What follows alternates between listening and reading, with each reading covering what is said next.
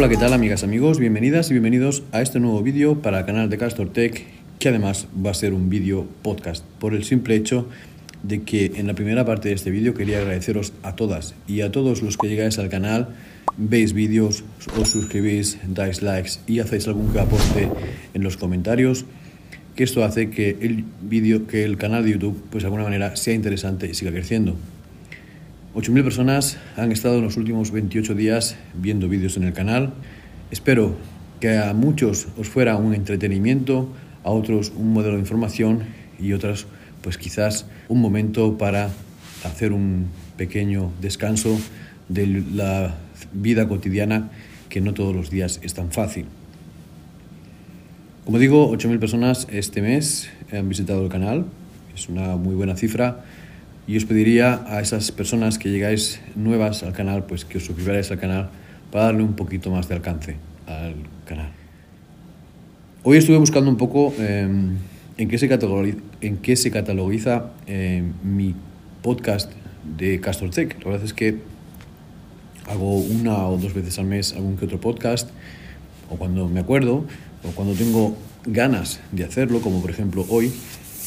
Y me pareció un poco raro que estuvieran catalogizados un montón de capítulos de, de Castor Tech, del podcast, en filosofía. La verdad es que mm, sí, puedo considerarme que quizás lo miro todo de un punto un poquito raro, pero filosóficamente hablando pienso que no son muy filosóficos. Seguramente todas las personas de habla latina, quieran o no, se habrán enterado de esta cosa que ha pasado a causa de unas declaraciones del Rubius. Seguramente pues ha llegado a más de una persona también fuera de España. La verdad es que tenemos un idioma que es rico porque, como sabéis, el español es un idioma que tiene mucho alcance por el simple hecho de que es una de las lenguas maternas más habladas en todo el mundo, en un montón de países.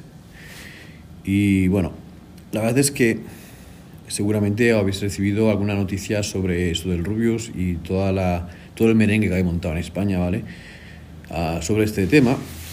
Y me he dado cuenta de que se confunde mucho la libertad de expresión con la libertad ideológica. Yo pienso que hay que respetar que las personas, desde que nacemos, tengamos libertad ideológica, libertad de expresión, libertad ética y libertad moral, que son las cosas que podemos más o menos considerar que somos libres. El resto, de alguna manera, no lo podemos delimitar nosotros como mucha libertad, porque al fin y al cabo vivimos dentro de un sistema que en unos países funciona mejor, en otros países funciona peor, arreglo de su cultura, de sus hábitos y de sus gentes, como están culturalmente ellos eh, civilizados, por así decirlo. La civilización en cada país es diferente. Yo no voy a entrar aquí en detalle, pero seguramente si preguntáis a personas que viven en Suiza o que viven en Alemania o que viven en Austria, eh, piensan o saben o pensamos que la civilización en Suiza, en Alemania, en Austria es un poquito diferente que la que hay en España. Y eso tiene que ver mucho con la libertad cultural, ética y moral, ¿vale? Siempre hay personas que eh, se adaptan mejor a un sitio o a un sistema que otro y por eso es por lo que no se puede politizar siempre todo. ¿vale? Es que tiene que ver mucho con tu entorno, cómo te has criado, cómo has crecido, crecido y si te lo aceptas o no. Como digo, hay un montón de vídeos en YouTube que nos hablan pues, personas desde su nivel ideológico y yo lo que pido a esos canales es que sean de verdad, eh, cuando expresen sus ideas, que no sean manipulativos, es decir, que respeten a una libertad de ideología y que no nos vendan la moto, por el simple hecho de que eh, es muy fácil hablar si toda la gente que me traigo al canal más o menos tiene una visión similar a la mía para poder hacer que la otra persona se sienta identificada también con la otra persona y conmigo para desmontar un sistema que aunque yo no digo que sea un buen sistema, porque la verdad es que yo para mí el sistema eh, estándar o que digamos el sistema perfecto es una utopía. Y la verdad es que las utopías es una palabra que la estamos utilizando desde, sobre todo en la edad de la adolescencia, empezamos con las utopías y cuando ya estamos casi pensionándonos nos damos cuenta otra vez de que seguimos viviendo en una utopía. Eh, incluso hay gente que se acostumbra a decir de que vivimos en el Matrix.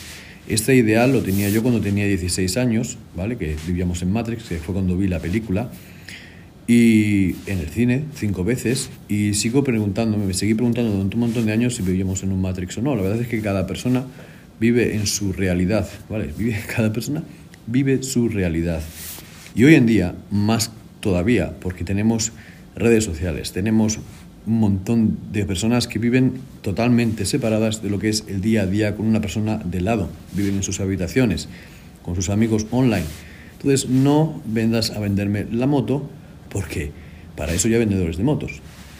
Yo pienso que lo ideal sería, eh, como he dicho antes, comunicar ideas, traer gente que la apoye y gente que la mire neutralmente y gente que la mire en contra, siempre desde un mundo neutral, respetuoso, porque al fin y al cabo, eh, si no, somos igual que aquellos a los que estamos acusando. Somos imponedores de... Y para mí esto no funciona. Era la reflexión que quería hacer hoy, espero que la hayáis entendido y que no os haya molestado, pero es que no puedo ver gente que habla de un país viviendo en él cinco años sin hablar el idioma del país. Para poder hablar de un país tienes que tener 100% integrado el idioma porque las personas de este país, mientras que tú no aprendas a hablar tu idioma, o sea, el idioma de ellos, para comunicarte con ellos en su idioma oficial, te ven como un bicho raro y te hacen sentir como una persona normal. Porque si tú no te quieres integrar a mi cultura, ¿por qué tengo que decirte yo a ti cómo funciona mi país? Es que es una utopía, tío. Vives en una utopía. Saludos.